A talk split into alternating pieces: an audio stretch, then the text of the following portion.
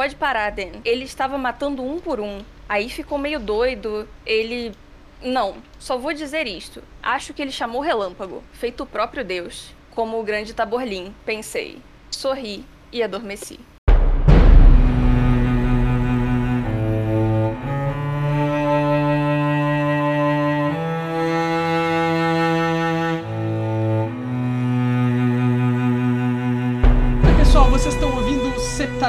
76 episódio dos Quatro Cantos, o podcast de releitura da Crônica do Matador do Rei do Patrick Rothfuss. No episódio de hoje, que se chama Maedre, a gente vai comentar os capítulos 90, 91 e 92 do Temor do Sábio. Eu sou o Arthur Maia e estão aqui comigo o Eric Alves, E aí, pessoal, como é que vocês estão? o Bruno Amorim, Bom dia, boa tarde, boa noite, meus queridos. Como vocês estão? a Daphne Mendes Olá, pessoas. e o Breno Bastos. E aí galera, tudo bom?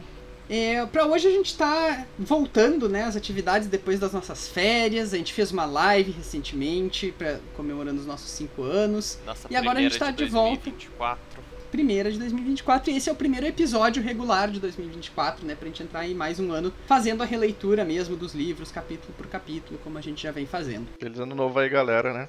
Queria aproveitar para agradecer todos os nossos apoiadores e apoiadoras no Catarse, a nossa campanha de financiamento coletivo. Vocês podem apoiar lá, receber bloquinhos, entrar no nosso grupo do Telegram, de vez em quando participar aqui do podcast com a gente, enfim, um monte de coisa legal. E também receber o nosso agradecimento eterno, então queria dar ah, nosso muito obrigado aí pro Erison Godoy, Bruno Vieira, Jussara Gabriele, Renan Rebeck, Vitor Gabriel, Rebeca Aires, Thiago de Souza, Alessandra Alves, Breno Bastos, Wagner Augusto, Rosane Alves, Eduardo Iago, Ana Raquel, Daphne Mendes, César Catizani e Bruno Kelton. Muito obrigado, pessoal. Sempre um prazer contar com vocês nos apoiando. Valeu, galera. Obrigado, seus lindos. Valeu!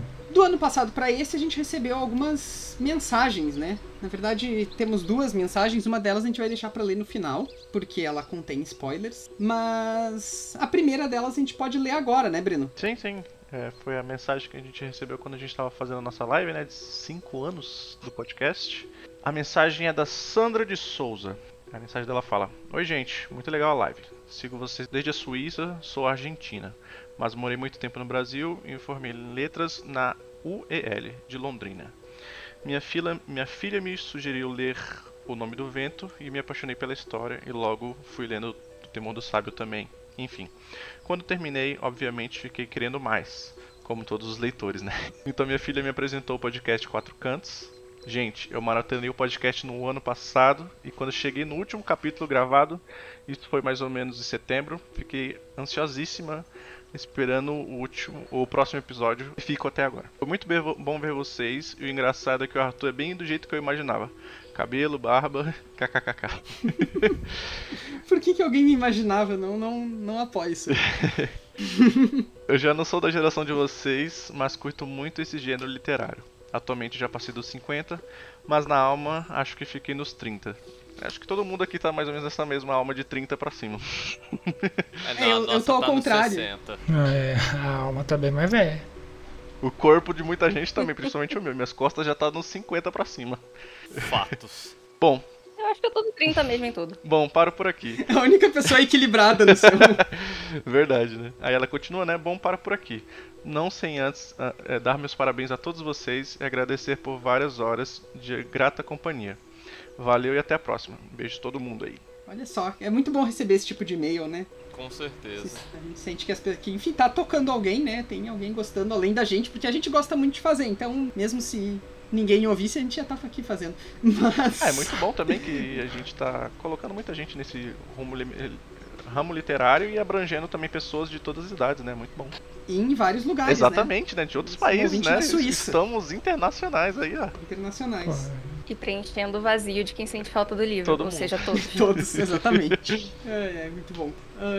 Ah, antes da gente começar a falar dos capítulos, também a Daphne tem uma errata, né? Ou uma autocrítica aí. Ah, vai lá, Daphne. É, então, a gente fez no dia 29 de janeiro uma live falando sobre o último livro que foi lançado, que o Patrick lançou recentemente, né?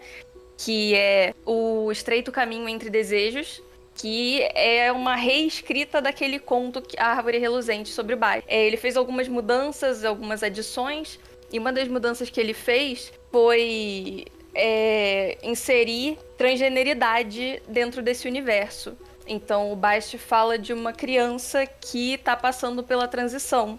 E eu falei, eu ente- tinha entendido que é, a transição foi pro gênero feminino.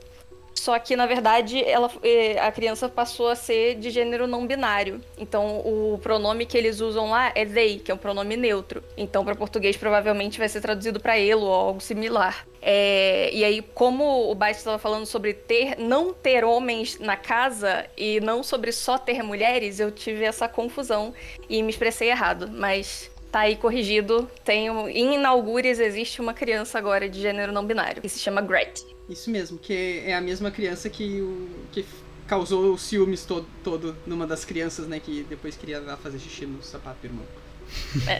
Quem nunca Eu- eu gosto muito dar uma dessa- no, no sapato do irmão? É, não, o- Mini spoilers. é, mas é- é- eu adoro esse plano maligno que o Bast concebe pra criança se vingar do irmão, muito bom. Bom, vamos lá então pra gente falar dos capítulos de hoje, que são três. Só pra constar, né, antes do Arthur falar, são os capítulos que eu mais amo nesse livro. Que curioso isso, porque Sim. Eu eles não me tocam, sinceramente. É, eu acho Não, que é tipo um assim, não são os que eu mais que amo, né? Mas pra retificar, né? São maravilhosos. Eu adoro esses capítulos. Toda vez que eu leio, eu fico pensando, caramba, que da hora, velho. Que foda. Imagine isso adaptado por um bom. um bom diretor com bons atores. Como foda ia ser. Sim. É, com certeza vai ser um dos capítulos que vai chamar mais, mais atenção em uma adaptação. Aham, verdade. Não, isso aqui tem esse livro certamente se ele fosse adaptado em filme ele ia ser dividido em dois, né? Dois? Acho uns três. Talvez uns três. É melhor série. Mas isso aqui seria o final de um dos filmes, né? Com temporadas. certeza. Com certeza. Com certeza. É. Eu, eu imagino mais pra série, porque tem muito mais tempo pra você decorrer a história. O problema mesmo é ser o budget pra fazer os efeitos especiais quando precisa. Mas no geral dá. Precisa de gente boa É. só, de ir com vontade, né? Porque o pessoal não quer fazer a série. Aí, eu, eu sinceramente acho que é melhor assim, é melhor só depois que a gente tiver todos os livros e tal. É, né? Porque o Arthur já tem um trauma aí de. recente. Gato escaldado, né? É. Então tá. Vamos lá, gente. Capítulo 90 começa. Eh, Se chama Para Virar Tema de Canção. Esse capítulo aqui ele segue imediatamente de onde a gente tinha parado lá no fim do ano passado. É engraçado porque eu nem lembrava direito o que, que, que- que tinha recém acontecido, assim, eu tive que dar uma espiada no capítulo anterior aqui. Ele começa com o Kvof indo observar os mortos do Temp, né? E aí o Temp fica tipo, para aí, ah, não mexe nisso, não, não, não faz nada com eles, porque incomodar os mortos não é da Letane. E pelo que eu entendi aqui, o Temp tava achando que o Kvolf ia, tipo, saquear os corpos, né? Ia pegar as coisas. É, e tal. roubar o. Ali, o que que eles Não, tivessem. ele perguntou se, ele perguntou se usa magia. Ah, é, é. Será que ele achou que o Kvolf ia, Aí tipo... depois quando ele pergunta de examinar, né? Ele fala assim, não, eu só vou, só posso examinar, aí ele pergunta, né? É magia? É coisa de magia? É verdade. É. é, eu acho que a minha interpretação é essa mesmo. O Temp começa achando que ele vai roubar os corpos. Daí... Fazer alguma coisa de necromancia, sei lá, sabe? Igual nesses. É, isso seria a nesse segunda mundo- hipótese do Nesse Temp, eu mundo de RPG é o que o pessoal pensa, mas sabe? Do, do, do nada o, o vai, vai invocar a alma do cadáver, sei lá, ou vai conversar com o cadáver, igual a gente assistiu lá no, no filme de D&D. É engraçado que que é, tinha filme maravilhoso. Bal- Legal, né? é engraçado que não tem muito disso no nome do vento, né? Tipo, eles não tocam nessa parte de magia. É, Até agora. ou o Kobold não sabe, ou a gente vai ter mais pra frente. Mas pelo menos até É, agora não, não, sim, tivemos mas nada relacionado a isso, realmente. é. Não, não teve nem, nem, nenhuma fala, nem. Nem menção, né? Exatamente. Mas no fim das contas, realmente, o Kvolf só quer examinar, né? Porque ele quer tentar tirar conclusões através desses corpos. E aí o Temp faz com que ele peça permissão, né? Ele fala, tipo, tem que pedir, ou são os meus mortos. Aí o Kvolf diz, tá, mas tu já não concordou? Ele diz, não, tem que pedir. Aí o Kvolf pede, aí ele concorda. Aí, aí o Kvolf examina os corpos e uma coisa que ele descobre é que eram veteranos, né? Não era um bando de idiota, assim, esses bandidos, tipo... Eram pessoas que sabiam o que estavam fazendo e tal. Soldados experientes. Eu só fiz uma anotação ali falando só que eram veteranos e sabiam o que estavam fazendo, né? Como você falou, e com certeza eles estavam fazendo isso pra desafiar o rei, alguma coisa assim. Pra passar alguma mensagem. Uhum. É sim, tem, tem uma espécie de. Não é só o saque pelo saque, né? Uhum. Não Sim. é pessoas tentando sobreviver, são pessoas que têm condições de estar vivas e tal, mas elas. É o saque pelo entretenimento. pela diversão. Sim. e aí, nisso, o Martin achou a trilha, né? Disse que tava bem nítida, a trilha de, de onde esses caras vieram. E que a vantagem desse clima horrível que eles estavam passando é que seria fácil eles se esgueirarem lá sem ser percebidos. Exato. É, lembrando, né, que no fim do, do episódio, quando eles estavam lá, todo mundo brigando, começou a chover muito também. Eu que volte aflito que Isso o Martin é- é uma tava, constante. tava ficando doente. Uhum. Eu- uma coisa que eu gosto bastante nesses capítulos é essa chuvarada, assim, e os vários momentos, né, que, tipo, dá umas relampejadas e aí que o Wolf consegue ver tudo num clarão e depois não consegue ver mais nada. Muito poético, né? É, eu gosto desse... Essa é uma outra cena que seria muito bonita de ver. Uhum. Se bem feita. Senão não vai dar pra ver nada. É verdade. Bom, o Kvolf logo percebe que eles estão sendo seguidos e eles fazem as, as observações deles e concordam que eles estão sendo seguidos por duas pessoas. E aí o Kvolf rapidamente arma uma emboscada. né? Ele inclusive fala, tipo, ah, o Temp vai ficar aqui, o Martin vai ficar aqui, eu vou ficar aqui, e eu vou ficar aqui é porque eu vou ficar fora do caminho, porque vocês é que sabem o que estão fazendo, eu não sei. É, vocês utilizam seus. e tentem deixar um vivo. É. É, sim, esse era um plano, né, pra eles poderem interrogar e tal. É, o, o, o bom desse plano do, do Volt, né, que ele para e pensa assim, os atributos de cada um. O, o Temp ele fica pra trás, né, que ele sabe lutar, ele consegue lutar corpo a corpo, e o Martin vai mais pra frente, que ele pode usar arco e flecha pra matar os caras. Então, o cara é um gênio, né, velho? Ele já, e já saiu da frente porque ele ia fazer o quê? Ia pegar um boneco de, de simpatia, ia fazer alguma coisa, sendo que não ia ter nenhum tipo de ligação com os caras, já que ele não sabe quem é, né? Mas ele tava preparado É, pra então, fazer isso, né? É. ia ter uma ia ter uma como é que se fala uma ligação simples mas tipo ele ia conseguir fazer o quê segurar a pessoa meio que parar ela por um tempo pro Martin e o tempo ba- bater nelas mas é o que ele pode fazer Sim. E enquanto ele tá pensando nisso, ah, o pouco que eu posso fazer isso, ele começou a pensar: caraca, a gente veio aqui pra matar homens, meu Deus, onde eu É. me meti? Mais uma vez ele pensando isso. Bom, quando even- eventualmente quem tá perseguindo eles chega lá, que bom que eles não mataram, né? ou, ou que ruim, dependendo. Mas era o Dedan e a Resp. e o Volt ainda manda atirar Sim, É. ele fala até em voz alta, né? Mas quando eles percebem que são esses dois, eles, né, felizmente não mataram e tal. Mas o Kvolf fica revoltadíssimo, né? Porque lembrando que no último episódio, ele e o Dedan já tinham brigado, o Dedan tinha desafiado ele e tal, e o Kvolf mandou eles dois ficarem lá que os outros iam investigar. E aí eles vieram atrás. Eu concordo com Eu- o Volt em algumas partes em relação a ele ficar puto porque o que ele tinha de magia ali era a ligação com aquele foguinho fraco lá agora eles com eles vindo pra cá não ia ter mais fogo pra manter Vocês se lembram daquele excelente desenho chamado As Aventuras de Jack Chan? com certeza Nossa, maravilhoso com os medalhõezinhos. muito top Isso. Eu tava reassistindo uns episódios esses dias. E a- o Dedan e a Resp aqui são exatamente a sobrinha do Jack Chan. Que ele fica tipo, Jade, fica aí! E aí ele vai, tipo, pro México. Quando ele chega no México, ela tá lá. Ela tá lá. E aí, então? É Como verdade. é que foi? É assim, não, é muito bom essa. Esse, esse desenho realmente ele, ele passou o teste do tempo, porque eu assisti ele de novo e ele é muito bom, muito engraçado. Tem, tem naquele streaming de graça lá, que é a Pluto TV. Nunca ouvi falar. É, tem instalado na minha TV lá, mas aparentemente ele é um streaming gratuito que passa um monte de coisa meio esquecida. ou Assim. você tá pagando e não sabe né Vou dar uma olhada. Não, não, ele é de graça mesmo. ah, Enfim, é, dê uma olhada no catálogo deles que tem várias coisas dessas. Essa eu Anyway, conheço, voltando. vou dar uma olhada. Voltando pro Rasp e pra Dedan. O Dedan desafia o Kvolf, né? E diz que ele não vai voltar. Eu botei no roteiro agora pro apartamento, mas era pro acampamento. Espero que vocês tenham entendido. Rasp, que o Kvolf esperava que fosse uma voz de razão ali, concorda com o Dedan. Né, que eles acham que eles têm que ficar ali, têm que resolver naquela noite a questão dos bandidos, já que eles finalmente têm uma pista, porque tá todo mundo cansado, etc, etc. E aponta que, apesar disso, eles foram cuidadosos na hora de sair do acampamento, porque um dos argumentos do Kvolf é esse, né? Tipo, ah, vocês só saíram de lá e aí os caras vão achar nossas coisas, vão roubar o nosso dinheiro, vão comer nossa comida e vão saber onde a gente tá. Roubar meu Exatamente. alaúde. Roubar meu é verdade. ele tá nem aí pra comida vocês, eu só quero meu alaúde. Ele não mano. tá nem pra comida, pra roupa, pra nada. Ele só tá preocupado com a laúde dele.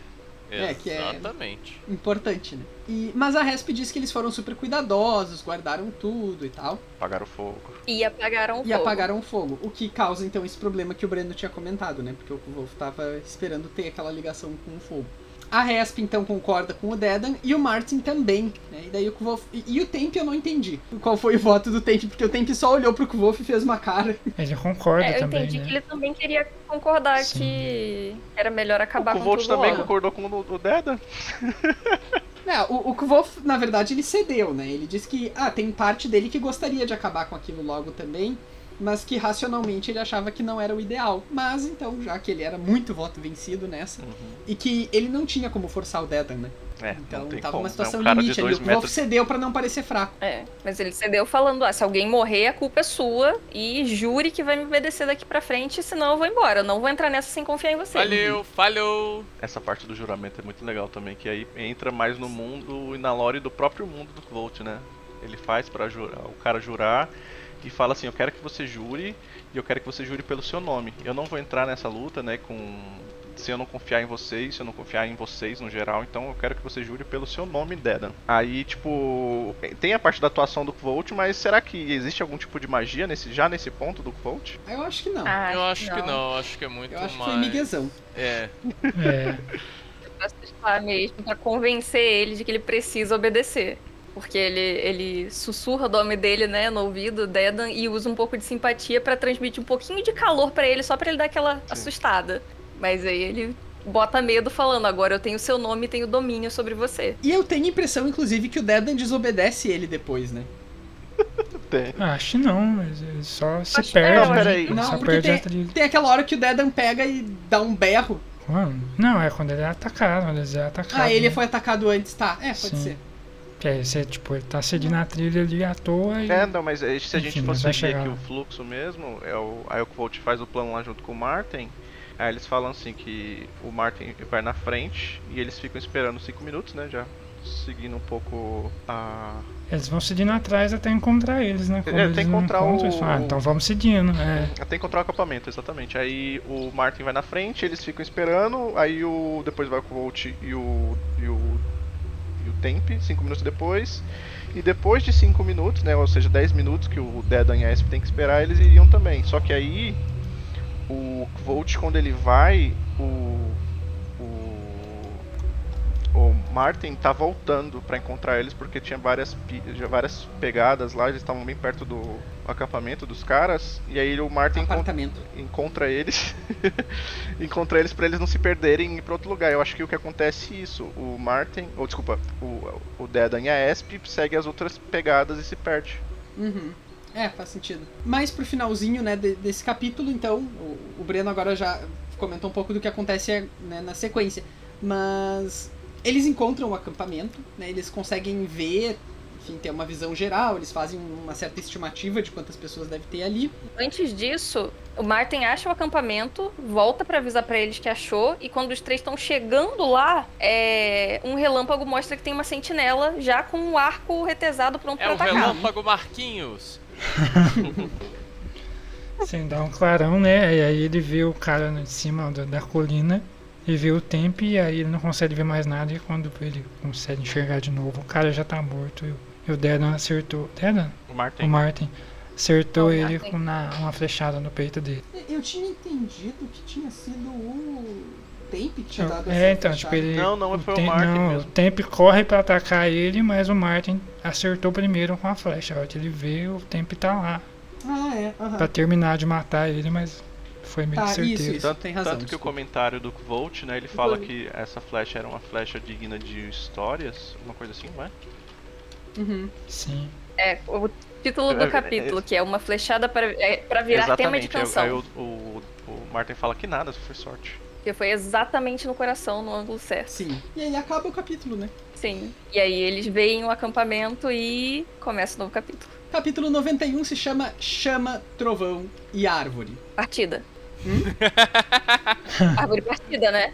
E árvore partida, isso. Uma coisa que eles gostam é de árvore partida no, nesse mundo, né? Porque já quantas Não árvores é? partidas a gente já viu já? Eu não sei quantos a gente já viu. É, só o, o dragão lá no primeiro livro já partiu um monte de árvore. Ah, era uma caminha, vai. Ele era só uma caminha que ele tava fazendo. Aí também tem a árvore que o Volt taca fogo lá perto da, da igreja e depois derruba a árvore também. Eu acho que ele derruba, né? Aí depois tem a árvore partida no, no, no livro do Bast também. Ah, é. É verdade, tem várias árvores partidas. Mas uma coisa interessante é que naquela introdução que o Wolf faz de si mesmo no nome do vento, ele diz que, quando ele tá falando sobre os nomes dele, ele diz que os ademrianos o chamam de Maedre, que dependendo de como é pronunciado, pode significar a chama, o trovão ou a árvore partida. Pam. Uhum. Tudo volta para o nome deste capítulo, o ponto central da história que vai tornar tudo. Nada, não, só besteira minha mesmo. Pra virar tema de canção, né? Né? Sempre. Referência é o nome do capítulo. Bom, é, a primeira ponderação que eles se fazem quando eles encontraram um acampamento é que não é exatamente um acampamento no sentido que o Wolf esperava, né? Muito mais um que eles chamam de um quartel de campanha. Né? Ou seja, é, é uma base militar. Tem uma organização específica de, de base militar. Ele se constitui em uma colina em semicírculo, tem um rio do outro lado e tem um grande carvalho no meio. Tem também uns, uns postes, né? Umas coisas umas, coisas de madeira, assim, aqui e ali que o Wolf nota. Mas não sabe pra que serve, supõe que é pra amarrar cavalo. Exatamente. E eles estimam que tenha de 10 a 30 homens, o que seriam muitos para eles poderem dar conta em uma noite só. O Temp sugere matar alguns, né? ah, esperar e depois surpreender. Mas é, então não, não daria pra terminar aquilo naquela noite. Sim, eles ficariam matando alguns, voltavam um pouco, aí eles iam, e ficavam indo e vindo, matando os poucos que iam seguindo eles. É, esse seria o primeiro plano, né? Inicialmente. O Martin, então, ele volta pra avisar pra, pra, pro Dedan e pra Resp recuarem, mas ele não encontra eles. E, e aí a solução do Wolf é, bom, então eu vou usar esse boneco de, de simpatia aqui pra encontrar o Dedan, né, pra rastrear ele. Só que quando ele vai, quando ele vai falar que, ah, eu tenho como achar, daí ele escuta um grito e o grito é do Dedan, óbvio. Eu só fico pensando, na, eu só fico pensando naquele brother é, quem joga RPG, assim, tipo aquele bicho só doidão, chegando tipo. "Ah! Só Matar! é, Pro pessoal que joga League of Legends aí, ó, tá parecendo um. sei lá, qual que é o nome do, daquele que joga machado e sai correndo na ult, ô, ô, Bruno? É o Draven? Não, a ult dele ele não toma stun. Trinda? Quantas palavras Não. que eu não sei.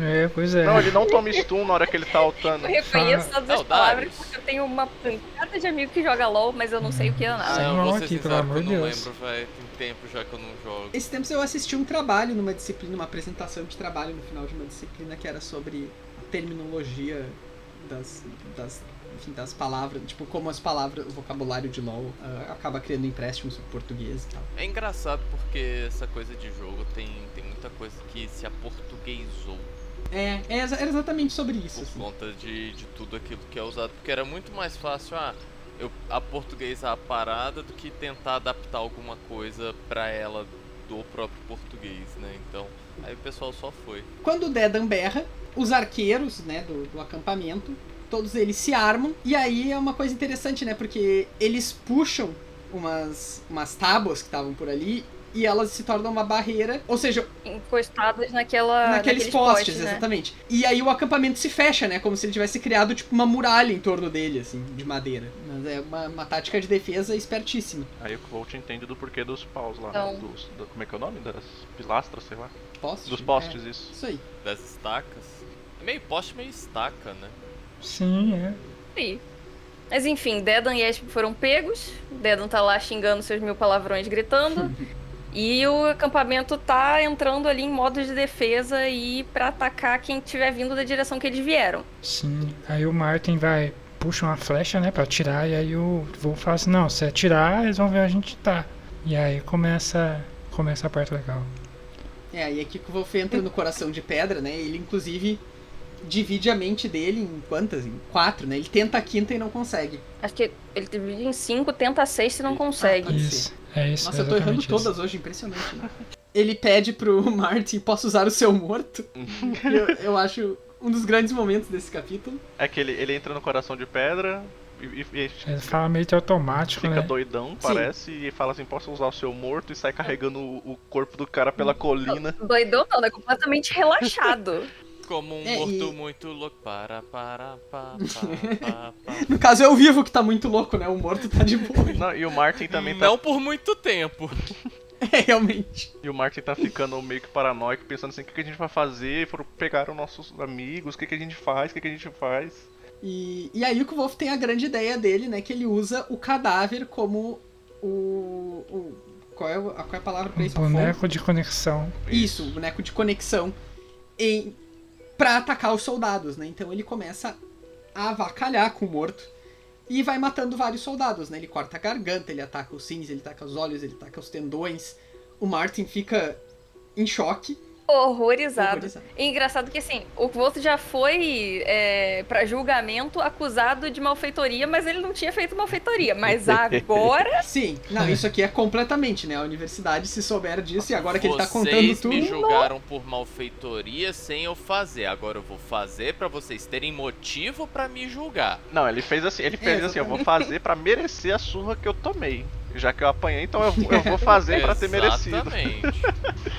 E fez, né? Não foi pouco. Imagine se, essa, se a universidade descobre, descobre esse negócio aí, é matar ele umas 4, 5 vezes pra.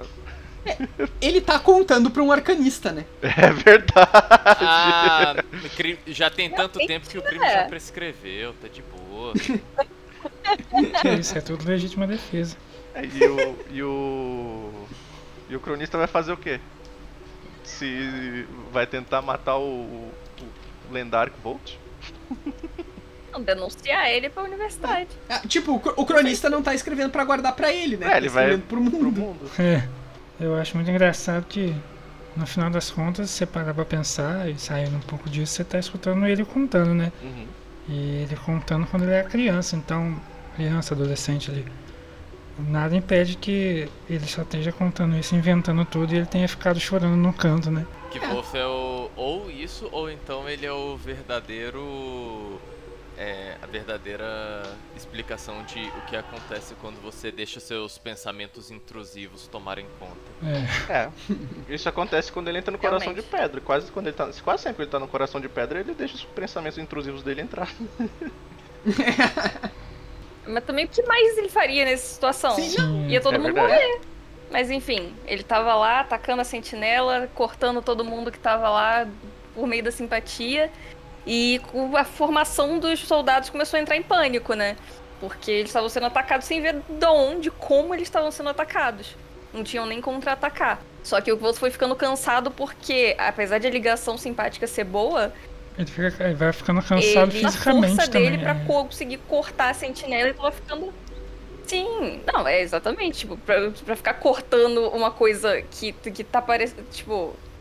Como ele tá cortando um corpo através de outro, fica mais Sim. difícil É enfiar como a faca. se estivesse Então, cortando parecia que ele duas tava peles, tentando. duas, dois, sei lá, dois pulmões, Ele é- dois, dois, sei lá, duas gargantas ao mesmo tempo.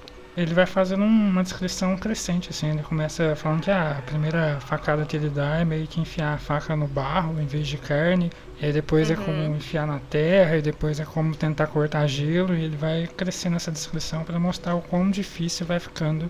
Isso, é para pensar, ainda é um, sei lá, um pré-adolescente, adolescente. Então ele não tem a mesma força que uma pessoa adulta. Mas nisso aparece o chefe dos soldados, calmo, gritando ordens e tentando reorganizar as coisas. É, esse chefe, né, que é a, E- a Daphne até marcou em negrito no roteiro, terrivelmente familiar. É, É, você diz que algo no jeito que ele se mexia era terrivelmente familiar. É, o, o chefe levou uma flechada, né, no alto da coxa dele e pareceu Nenchum.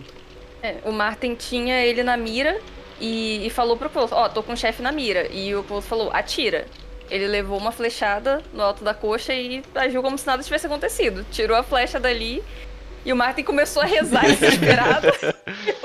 ele não só age como se nada tivesse acontecido, como ele olha diretamente para eles, né? Tipo, Uhum. ele não Sim. se Ele Agora, não se contrai de dor, assim, ele só abaixa, vê a flechada e fala assim, ah, vou tirar isso aqui e olha pra eles. Não, eu fico imaginando. Eu fico veio imagi- dali. Eu fico Ataquem ele. imaginando ele, tipo assim, vendo a flechada assim, olhando pro ângulo que a flecha entrou nele, calculando assim pra ver, ah, veio daquela posição ali, ó. Tá tranquilão, vou arrancar a ponta aqui, puxei, acabou, saiu. Mirem ali. É, e aí, a partir desse, desse momento, tá lá o, o Martin absolutamente em pânico, o Kvof começando a sentir os efeitos de ele ter usado o próprio sangue como, como ligação. Não, Ele ele, ainda não tava usou. usando as forças dos braços dele pra cortar dois corpos ao mesmo tempo várias vezes. Sim, sim. Ah, é, daí agora é que ele vai tentar a Agora sexta ligação. É, porque estavam atirando. O, o chefe encontrou, apontou, eles estão Aham. ali. Os arqueiros se armaram e foram atirar neles. Isso. E aí ele tinha que fazer alguma coisa. Então ele resolveu tentar arrebentar os arcos de todo mundo, arrebentar a corda dos Sim. arcos de todo Ele mundo. aproveita o É, arco é pra do... isso que ele usou o é, sangue. O que foi uma Ele ideia Uhum. muito boa, vamos ser sinceros. Não, e a coisa mais legal é que ele consegue dividir em seis partes. Ele nunca tinha conseguido até agora. Não, aqui ainda não. Não, ainda não. Ele tentou dividir Ah, em não, seis, verdade. mas só chegou crer, até crer, cinco. crer. Ele só consegue até 5. Ele falha na hora que ele tenta dividir a sexta vez. É, fala, ah, vai ter que dar. Daí ele liga cinco arcos a um arco que, do, da sentinela. E vai lá e consegue. E usa o o calor do sangue dele como fonte de energia pra arrebentar a- o arco da sentinela e nisso arrebentar os outros também, esperando que dê certo. Nossa, e o cansaço que isso deve estar trazendo ao mesmo tempo. E aí agora começa a chegar a hipotermia. Ele tá lá quase morrendo. E aí vem mais um dos relâmpagos, né? E com o relâmpago, então, é que ele tem a grande ideia dele e pede pro Martin atirar na árvore. Tudo isso vai acontecendo intercalando, né? O, o Kvolf descrevendo a cena e uma reza do Martin. O Kvolf descrevendo. É, sim! A, a reza dele é aquele clássico quando tá tudo dando merda, só tem o brother encostado no canto falando fudeu, fudeu, fudeu, fudeu. fudeu. Aí tem um relâmpago, exatamente. o Kvolt descreve, o Martin reza. Um relâmpago, o Kvolt descreve, o Martin reza e fica nisso. Mas aí o Martin atira na árvore, né? E o Kvolf nessa hora ele tá tendo crises de riso, assim, uma risada maléfica, assim. E... Então, primeiro passa todo, um, passa todo um, um momento de tensão dele pensando que não vai adiantar, tipo, ele arrebentou as flechas, mas todo- eles podem pegar outros arcos e tal, e vão atirar de novo, e ele fica percebendo que tá ficando gelado, que ele tem que fazer alguma coisa, e o Martin rezando lá e tal, e aí ele diz que o cara parece que sabe pra onde que eles estão, porque toda vez que o Martin reza e tal. E aí ele vê a, fe- a flecha lá e, e dá um raio, né? Aí ele tem a ideia. E aí ele feito louco, Martin- fica pedindo pra ele atirar a flecha na árvore. Uhum. Só que enquanto o Martin tava tentando arrumar a flecha pra atirar, ele tava fazendo uma reza muito específica pra Telo. Sim. É, pra Telo, Menda, Perial, todo mundo envolvido ali com Telo. E aí o cara começou a parecer que tava ouvindo. Ficou, Sim, é. parecia que tava ouvindo algo que tava incomodando ele e olhou pro céu. E aí o que você fala mais uma vez que esse movimento foi terrivelmente familiar. E aí ele vai lá e volta pra dentro da barraca dele Aí e o some. Volt berra pra ativar, atirar a flecha, né? E quando ele atira a flecha, o Volt começa a pensar, será que vai dar certo? Mas se não der certo, eu vou morrer. Então eu preciso fazer dar certo. Aí ele começa a pensar, começa a pensar, ele, falou, ele pensa assim, assim como seja nas alturas, seja nas profundezas, né? Aí ele divide a, Ele É, fala ele isso. divide a mente dele em seis partes pela primeira vez, agora sim, né? E Agora ele sim. faz Aí a conexão. Aí eu- marquei aqui: houve um clarão branco, um brilho, um barulho. Eu estava caindo. Depois nada. E assim então termina o capítulo 91, né, que é esse capítulo que mexe muito com vários corações aí, o Breno disse que é um dos mais icônicos do livro e tal. Sim, muito legal. Eu, eu, eu adoro essa parte, principalmente porque Eu acho ela muito legal também. porque envolve tudo que o Volt aprendeu, envolve a parte de, de, de malfeitoria, né, que o pessoal da universidade não vê de, de- de- tipo, como coisa boa, né, mas, tipo assim, se você for ol- olhar a história que tem no, no mundo, né, essa malfeitoria, entre aspas, com certeza já deve ter sido utilizada por por arcanistas que, que trabalhavam, sei lá, pro rei, pra reis, alguma coisa assim do tipo, né? Então, Ah, com certeza. Bem provável. Que é meio que o caso do Quoth, né? Ele tá trabalhando É, pro Maestro. exatamente. Sim. Então eu, acho maravilhoso, cara. Envolve muita coisa, envolve muita história legal. Tipo, no o começo do, dessa parte da. da. que eles vão, né, pro, pro meio do nada lá procurar os bandidos, é, é meio chatinho. Mas vai ficando legal. Sim. Esse final eu acho muito legal. Eu acho muito bom mesmo. Principalmente na hora que ele É, eu joga. acho. é. Ele joga. como é que se fala? A flecha na, na árvore e vem o trovão e o raio, né? E depois o trovão, né? Vem o raio lá e explode tudo e, e, tipo, acaba, acaba de uma forma bem espalhafatosa, sabe? Eu acho muito legal. Foi, foi Sim, sim, muito é, bem é. descrito também. Sim, sim, Foi. sem dúvida, É. sem dúvida. Eu acho que a gente pode pro spoiler, né? Ah, peraí, tem o capítulo 92 Ainda ainda. falta. Ah, o 92 é pequenininho, né? É só É, o- porque é. O Wolf Seguimos. acorda, seco e aquecido, né? Ele escuta mais ou menos uma conversa do Martin. E aí o Martin não quer falar o que que houve e tal, mas ele escuta tudo meio, ele tá meio tonto, né? E aí o Martin fala aquela frase lá que, que a Daphne leu no início desse episódio. E, e é isso, né? O que o Wolf pensa, o que o Wolf entende, de- não, não é que nem Deus, o que eu fiz foi que nem o Taborlin. Que da hora. E aí ele, ele acha legal e daí ele volta a dormir. Já drogadão, dopadão. Quando a gente lê esse capítulo, a gente, a gente fica pensando assim, que da hora que deu certo a loucura que ele fez, né? Sim.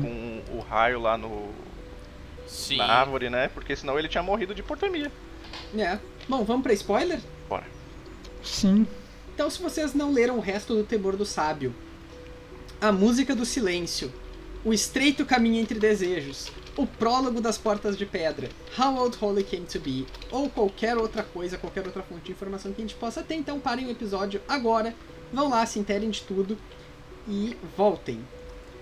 E aí, o que, que temos de spoiler? Quem, quem começa? Eu vou seguir com o que eles estavam falando aí, de ser uma parte que eles gostam bastante, que eu concordo com eles. Eu acho que, tipo, ah, todos os arcos do Temor do Sábio, igual o Breno tava falando, tem meio que esse comecinho meio chatinho e tal, e vão combinando em finais legais. E acho que é justamente o que acontece aqui, porque, tipo, na verdade, principalmente nesses dois capítulos, dois ou três? Três. Vai, ele vai construindo uma tensão e vai prenunciando as coisas que vão acontecer em pequenas dicas ali. E vai ficando meio que uma tensão crescente ali, por exemplo. Ele já começa o capítulo onde eles estão achando que estão sendo perseguidos com. Começa a chover, ele começa a falar dos raios já, e aí o Tempe fala que lembra a terra dele e dá um sorriso, que é meio tipo meio estranho do Tempe fazer. E já fica esse clima meio, sei lá, bizarro. E aí imaginando a cena toda noite e tal, e aí ele vai construindo ao passo de tipo, tudo vai empurrando eles para isso. Tipo, não tem jeito deles sair, eles ficam ali pensando em formas de sair e resolver de outro jeito, mas tudo vai empurrando com eles achando que estão sendo seguidos por os bandidos e tal.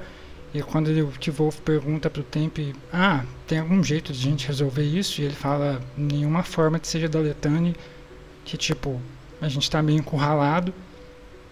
E quando eles se perdem ali do, do Dedan e tal, ao ponto que essa tensão toda acaba no capítulo sem se resolver ela, só com clarão. E aí no, no capítulo 92 você percebe que dá aquele alívio e tem aquele momento de você respirar por ser um capítulo curto e tudo que foi construído até ali meio que fecha aquele ciclo.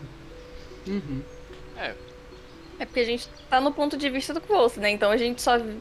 Ele já tava ali quase caindo, quase desmaiando e Não, sim, viu sim. o clarão, não sabe o que Eu aconteceu. o, o quanto a preparação antes que ele vai trazendo, tipo, dos raios e tal, e da árvore. Ah, sim. E do cara ali, a tensão, tipo, quando ele fala que o cara consegue ver ele, a preparação de quando eles vão ser atacados com, a- com os arcos, que ele meio que anuncia da primeira vez, tipo, ó, não atira, senão eles vão ver a gente. E aí você fica esperando, porra, eles vão ver ele em algum momento. E aí vai construindo verdade. todos esses pequenos momentos de, tipo, eles estão encurralados ali, mesmo estando numa posição vantajosa de cima da colina ali. É, Uma co- Uhum. O meu comentário com spoiler aqui tem a ver com a flechada no alto da coxa que o que o líder dos bandidos recebe, né? Ah, sim. Sim, é, que- agora tem todas as partes de teoria aí que a gente pode É, falar. Lembrando que quando o Kvolf voltar, a Severn vai ter uma pessoa convenientemente andando se a de gente, bengala e se a montando gente uma tá perna. na parte de spoiler, acho que a gente pode até falar, né? Sim. Sim, sim. Sim, sim, não, eu vou falar quem é, eu só tava Criando fazendo um suspense. charminho, mas... Fa- fazendo aquele É. suspensezinho. Exatamente, mas é o Braden, né? Exato. O Brandon não usava bengala. Então, Não. eu acho que nunca foi descrito como bengala. Eu acho que ele. Ele até podia usar, mas não mancava. Ele não tava coxo, né? É. Porque o. O Ktei fala que esse chefe era o Gris. Então isso aí Sim, já é sim, certo. Isso a gente tem. Isso a gente tem. Mas. Mas eu não sabe. Eu, eu ainda fico em dúvida em relação a- ao Gris ser o Bredan. Ah, Brandon, isso não Brandon. tem confirmação, é. Acaba sendo só teoria. É, assim, É. é uma teoria que eu, eu já falei isso em outros episódios, eu desgosto dela. Eu não gosto da, da possibilidade do Braddon ser o, também o mestre, também o, o Gris, né? Mas uma das coisas que me convenceu bastante é isso, assim. É, é a Sim. questão da bengala, porque ele só passa a usar a bengala daqui pra frente mesmo. E, e também, eu acho que uma das partes que é muito legal também, que se a gente for parar pra ver a parte do Chandriano, que o, que o que tem, né, ele meio que confirma o que vocês falaram aí, mas também a parte que quando o Martin, na hora que ele, ele começa a rezar, que é a hora que o, o Gris começa a escutar. E, tipo assim, se a gente levar é, o, que a história tem mostrado até agora, canções ou falar sobre alguma coisa, ou nomes de alguma coisa, ou relacionado a alguma coisa, essa coisa te escuta. Ou seja, então o, Uhum. o Gris, ele tava escutando literalmente o que o Martin tava fazendo ali. Por isso que ele apontou e, falou, e, e começou a sair correndo. Será que essa reza, de alguma forma, meio que começou a afetar ele, de um, que ele não gostou, sei lá? Ou começou a fazer mal pra ele, sabe? Tem Começou a fazer mal pra ele de alguma forma?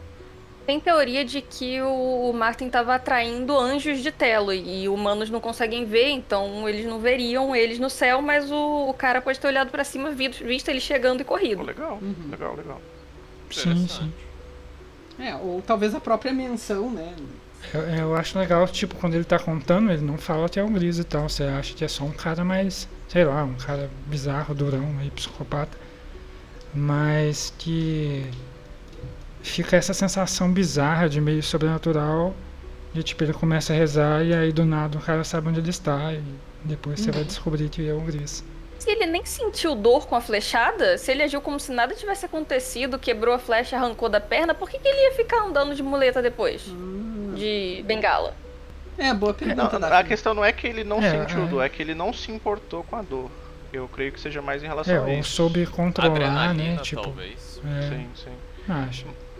Será? É, porque realmente o, Kvolf parece fazer um ponto assim de dizer, tipo, que não afetou, né? Sim, é. Uhum. Parece meio bem- sobrenatural isso mesmo, Sim. assim. É, mas sendo um Gris pode ser justamente só ele tentando provocar o T-Wolf pra ele descobrir que é ele também, tipo. É, eu acho que tem um mancar. certo ponto de. Vamos combinar, você tá no meio de um ataque, você tá numa parada assim, você tá com uma adrenalina muito forte rolando no seu corpo. Ah, eu acho que. E é, é comum, é normal a gente ver pessoas com adrenalina, o cara, tipo, não sente, quebra braço, quebra perna. Sim, Sim, é. O cara sim, vai sim. andando normal e não sente. Eu acho que essa pode ser ah, uma das coisas assim, sabe? Tipo, o cara só não não sentia nada e foi nisso. Pode ser. É, ele pra mim pode ser mais resistente à dor do que o normal, né? E com a adrenalina ele não sentiu Exato. nada. Quando uma pessoa normal Isso. sentiria dor, mas conseguiria continuar andando. Outra coisa também é que, tipo, por exemplo, se a gente for levar um, um pouco em relação ao nome do vento, na parte que que o- os pais do Volt estavam cantando, fa- que eu falei escrevendo a canção, né? A gente vê que o Volt mesmo fala que os pais dele devem ter passado e, e, e tre- e como é que se fala? Ensaiado várias e várias e várias vezes com esses nomes. Então, por isso que meio que chamou atenção e mostrou onde eles estavam, mais ou menos igual estava acontecendo ali com o Martin rezando e falando os nomes e chamando a atenção e mostrando pra onde ele tava e tal. Meio que, me- meio que era tipo um- Uhum. um- mais pra frente a gente vai, ver- vai ver, né? Mas meio que agora mostrando uma dica do que pode ser em rela- relacionado ao Chandriano, entendeu? É, acho que sim. Mais alguma coisa? Uma coisa que eu, uma coisa que eu achei estranha é que o, o Temp fala que não é da Letânia mexer com os mortos. Ele fica com medo do Pulse usar magia, mas aí o Pulse vai, usa magia a rodo, acaba com o corpo da sentinela. Mas ele pediu. E, e o Temp não traz esse assunto depois. É verdade. Acho que ele ficou com medo. Eu, Brother, ficaria. eu também não traria esse assunto. eu nunca mais ia falar disso na minha vida, cara. É, eu, eu acho que também tem um ponto dele, tipo, entender que foi meio que um trem desesperado, sabe? Tipo, ele não concorda, mas ah, a gente tá vivo pelo menos, né? Tá vivo por causa disso. É, a gente tá É, vendo Mas por causa também tem um disso, pouco né? da cultura de não, não conversar muito também. Eu acho que talvez até mesmo o fato do, tipo assim, não é o morto do Temp, então não cabe a ele ficar puto, sabe? Seria o morto, o Martin, É é o Martin que mata, não é? É. Isso. É, seria, É. o Martin deveria ter essa postura É, ele pediu de também, né? trazer isso ó, e falar, olha, meu corpo não achei legal. Ele como, digamos assim, não responsável pelo corpo, né? Ele simplesmente não tem muito o que comentar sobre isso. É, mas é que eu acho que ele tá instruindo o Kvolf na Letane. E aí eu. Quando É. você saca uma faca, ele tem toda uma conversa com ele sobre a Letânia. Sim, mas eu acho que ele dá uma resposta assim mais de atitude, que aí ele para de treinar ele de verdade. Tipo, vamos, vamos treinar só a língua aqui, porque já fez muito estrago, como você sabe. Eu, eu acho mais que o. Verdade. Eu acho mais que o Temp deve ter ficado com medo, sabe? Dessa, do que o Volt fez. Também é possível mesmo. Porque ele tenta, Mas ele aí- tenta ensinar o Volt e pra meio que trai, é, levar ele para um caminho bom, um caminho correto, na verdade, porque a Letânia não é nem bom nem mal, é um caminho correto em descobrir as formas corretas de fazer as coisas, né? Então, eu acho que ele deve ter pensado assim, cara, se eu não ajudar esse moleque pra ir pra um caminho de uma pessoa legal, de uma pessoa. um caminho bom, entre aspas, Fudeu. né? Eu fudeu, eu, eu, tô- eu vou deixar. Vai virar um demônio esse, esse menino, entendeu? Eu acho que ele deve ter pensado dessa forma. Porque ele, ele fala que o. Volt precisa da Letane. Acho que é mais pra frente, né? Ele fala que o Volt precisa da Letane principalmente pelas coisas que o Volt sabe, né? É, até diria pelas coisas que ele faz, né? E fez. Sim, sim, sim. As meninas do Pequena Vizinhança fi- ficaram se perguntando se esse, essa coisa de os ademirianos não falarem que não é da Letânia e mexer com os mortos pode ter algo a ver com Lan e Lyra que Putz! Se trouxeram de volta Putz, à verdade, vida. né? Ah, inteligente isso aí, Nossa. gostei. Olha, Top. nice. Considerando que eles têm, que eles conhecem a Guerra da Criação, não é possível que seja isso. Sim, sim. Sim, porque o, o povo dele é um povo que é. Não digo que seja mais antigo, mas eu digo que é um povo que sabe mais sobre a história antiga do seu próprio povo, que provavelmente, de certa forma, deveria estar relacionado nessa parte da, da guerra da, que teve lá na época, né? Com Lan, Lira e o que aconteceu e tal. Sim. É, eu, eu acho que o, que o Adenri, ele se, digamos assim, ele mantém muito mais as antigas histórias. A gente Sim. vai percebendo que Uhum. ao longo do, do, do tempo, a gente vê isso acho que até muito de. com coisas tipo que a gente tem hoje em dia, tribos indígenas e tudo mais, você tem Sim, sim. é, histórias passadas secularmente, milenarmente, verbalmente também, entre a- as tribos e tudo mais. Coisas que quando a gente pega, ah, aí a gente tem é, estruturas, ah, digamos assim, ah, modernas na sociedade, muita coisa acaba se perdendo, né? Principalmente essa questão que de coisas que acabam se tornando mitos e não não é fantasias o termo que eu quero, mas coisas mais místicas, né? É isso o termo que eu quero, mais místicas. Que acabam sendo ignoradas pela maior parte da, da civilização. né? Exatamente. Exato. Eu Não, acho até que quanto mais moderna a, a civilização fica, mais eles ignoram o misticismo, digamos assim. Que é um tema constante, né? Até na própria Crônica do Matador do Rei, a questão da nomeação. Sim, Como isso vai perdendo espaço em relação às magias técnicas, né? As- Uhum. Pô, cara, que, da hora esse, Sim. esse, esse ponto total. aí, ô Daphne. Eu, eu já li esse livro qua- quatro vezes e eu nunca tinha parado pra pensar dessa forma. Nem eu. Mas a gente tem que ler a mensagem, o e-mail. Isso, isso. Vai lá então, Daphne. Você tá com o e-mail aí? Não, não tô. Tá, não era o Breno que tava com o Não, eu, e-mail? li- eu, li, peraí, eu então. li o comentário da live. O. Ah, é verdade. Tá, peraí. Peraí, peraí, Vixe, peraí. foi mal. Isso não é da Letânia. Então tá, encerramos de comentários do episódio. A gente tem mais um e-mail para que a gente recebeu. É, o e-mail vem do John, John Maia, é o músico? que existe um músico chamado John Maia. Ah, ah. John Mayer. Mas Ele faz aniversário no mesmo dia que eu. E você esqueceu o nome dele? E é meu parente ainda por cima. Eu, eu não entendi esse Maier aí. Que, que referência é essa daí que eu tô por fora? Tem o John Mayer, um músico, mas quem nos mandou e-mail foi o John Maia. Ah, tá. Mas foi boa, Bruno, foi boa. Eu- É porque eu vou ser sincero, eu escutei mais. gostei também. Vamos lá. O John diz o seguinte pra nós. Parabéns pelo episódio. Tudo de novo. John diz o seguinte pra nós. Parabéns pelo belo trabalho no episódio 74. Acho que essas discussões mais focadas na história, impressões e principalmente nas teorias, com e sem spoiler, enriquecem muito o podcast. Eu, particularmente, sou aquele fã que gosta de viajar, pensar na história, teorias e tal. Uma questão que eu não vejo muita gente comentando, mas que acredito que faça muito sentido, é que em A Roda do Tempo, que muitos autores usam de inspiração, há uma possível conexão com a Crônica do Matador do Rei. Adoro. Lá existe uma conexão entre as origens dos Aiel e dos Latoeiros, sendo os Aiel basicamente os Ademrianos do deserto. E o plot twist é que na verdade eles descendem dos Latoeiros, que foram ensinados no caminho da Folha, tipo a Letane, e seguiram sendo este caminho e seguiram sendo este o caminho da paz sem revidar, eles deixam a vida levar, literalmente, e mesmo nas piores situações. Já os Aiel descendem daqueles que não seguiram o caminho da Folha e escolheram revidar as injustiças do mundo, acabaram virando um povo bastante focado em combate.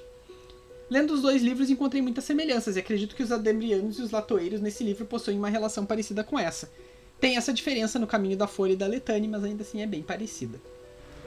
Uh, a gente consultou o Wagner, que é o nosso apoiador que conhece a Roda do Tempo. Ele disse que não teria muito a acrescentar, porque achou bem completa a comparação e tal. Al- Nenhum de nós leu, né, a Roda do Tempo aqui. Eu li Não. o primeiro, acho maravilhoso, mas acabaram entrando outras coisas no meio do caminho que eu não pude ler. É, sim. É, mas então, a gente não, não sabe muito sobre isso, mas a gente gostaria de ouvir os outros ouvintes também ah, sobre, sobre a teoria aqui do John. E acho que pá, a comparação pareceu bem legal. Eu morro de vontade de me aprofundar na Roda do Tempo, mas falta-me o tempo. Falta É, vamos tempo. combinar que são acho que 14 É. livros. É, por aí. Então, assim, e os últimos são escritos pelo Brandon Sanderson, tendo a, a Os orientação outlines da do, esposa. do Jordan. né? É, e a orientação da esposa do Jordan, então, assim, é uma coisa muito legal. E, cara, eu acho que. ah, Eu acho que é uma, uma história do caramba, ele tem uma construção muito bem feita. Tem, tem mesmo. Quer dizer, não sei. Não acredito que tem. Meu queijo foi no chão, eu não sabia que eram tantos livros. São muitos livros. Ah, vai demorar muito pra eu Vou ler. falar em muitos livros aí, Arthur. Será que eu começo a ler a Crônica de Gelo e Fogo? Começa, pô, a gente já te falou isso no outro episódio, que não começou ainda. No começo, eu tava Sim. lendo o livro do Bast. Ah, a minha namorada começou Agora essa semana. Wheel of Time são 14 livros mesmo, tá? tá Na verifiquei pra você. Fact check. Fa- fa- Nossa, não consegui falar. Fact check. Tá. Mas corta isso aí, Julia, porque eu não consegui falar. Mas, não, a gente não, não vai ficando por aqui ainda Fala, não. fala. É. Eu queria também fazer um comentário com spoiler, mas sobre o que a gente discutiu no último episódio, no episódio do ano passado, porque naquela época eu tava meio sem tempo, então não, não deu pra pensar nas teorias e ler coisas na internet. E aí a gente tava falando sobre o significado das coisas naquela história do Jax, e eu falei que eu não tinha a menor ideia do que, que seria é, o velho, né? E teoriza-se que ele pode ser Tekan, ou Tekan, Ah, sim. é, que é um dos, um dos maiores filósofos de Temerant. Hum. É, inclusive, o cara que falou a famosa frase das coisas que todo, o todo homem sabe o teme. E a pose clássica dele, que inclusive tem em pinturas na universidade, é ele descalço na entrada de uma caverna falando com um grupo de estudantes. Ah, E assim, pode ser só uma alusão a Platão e a alegoria da caverna e tal, mas também pode ser que tenha algo a ver com esse outro velho da caverna. É... Inclusive, o Elodin manda o Kvolt ler dois livros de Tekken pra aula dele de nomeação. uhum. Um deles ele manda ler bêbado, porque o Tekken fala que beber, beber álcool ajuda a, a relaxar a mente e perceber coisas. É, e aí eu fiquei pensando, e se o, o Tei deu pro Jax o poder de pegar a lua, mas quem acabou ensinando ele a usar foi Tekken, e aí o Tekken viu o que, que, que ele causou, se arrependeu e decidiu que ele tinha que ensinar pessoas a ouvir, por isso criou a universidade. Caramba, velho. Hum, Uau. É uma boa, gostei. Teoria legal. Eu acharia interessante isso. Sim. Não, e, e o argumento do, da pose da estátua na frente da caverna de pés descalços já me convenceu que é uma alusão mesmo. Sim, porque a gente não tem muito velho na frente É, eu acho que faz coisa, todo né? sentido. Se não foi ele, perdeu a chance de. É. Não, Oi? eu falei que não, não, não tem muito velho na frente de, de cavernas, né? No- na história no geral, assim. É, hoje não passei por ninguém nenhum, realmente. Sim. E a gente tem aquela a universidade em ruínas que tá so- debaixo da universidade atual, né? Uhum. E, Outro plot aí, né? e o Elodin fala Outro que. plot aí Oi? que a gente. Será que a gente vai saber no terceiro livro? O que, que aconteceu ali? Você ainda acha que tem terceiro livro? Quero que sim. ah! Não começa não, Bruno. Não, não, não tem espaço pra hater aqui, não. É verdade. É, Só quando a gente quer. Eu só espero que esse livro não- termine logo antes de eu. Sim. de eu estar vivo ainda, né? Pra que chegue só pro meu. Antes de tu tá vivo, acho que daí não vai rolar, Breno. Não, antes de. de- de- eu, eu ainda estando vivo, né? Vamos re- re- Ah. refrasear e falar direito, né? Então tá, gente, mais alguma coisa? Ah, só pra falar. Mas você tá querendo terminar esse episódio logo? Você tem alguma coisa pra fazer? Não sei, meu pai tá me mandando mensagem adoidado. Só pra, só pra Sério? falar do. Sério, na, hora, mas eu não sei o que é. na hora que o Deda entrou correndo ali, eu ia falar que ele entrou correndo igual o Olaf filtrado no, do League of Legends. Igual um, berserk, um, um berserker doidão. Doidão. Fico de fora da piada. É, mas eu acredito que foi É. bom, porque o Bruno riu. É. É, mas aí eu ainda tenho mais uma coisinha pra falar dentro desse mesmo tópico, que é o, o Elodin fala pro, pro Kvoth que essa universidade foi construída sobre as ruínas de uma outra universidade e que um grupo de pessoas nela tinha conhecimentos que iam além da matemática e da retórica e que começou um grupo secreto chamado Arcano. Uhum. É, então isso aí pode estar relacionado com nomeação e com a habilidade de ouvir e tal. E aí ele começa a falar sobre o fato de que Elir era quem provava que conseguia ver as coisas e Relar era quem provava que conseguia falar nomes. Uhum. E a gente tem, é, ao longo do livro, essas habilidades diferentes, né? Então, tipo, nomeação é uma coisa geral, mas você pode ver, você pode falar, você pode ouvir. E. E aí, talvez nessa universidade em ruínas, o, essas diferentes habilidades tivessem diferentes nomes. Só que, e, e, inclusive, o, o marionetista fala que as pessoas vivem observando coisas e que eles deveriam vê-las.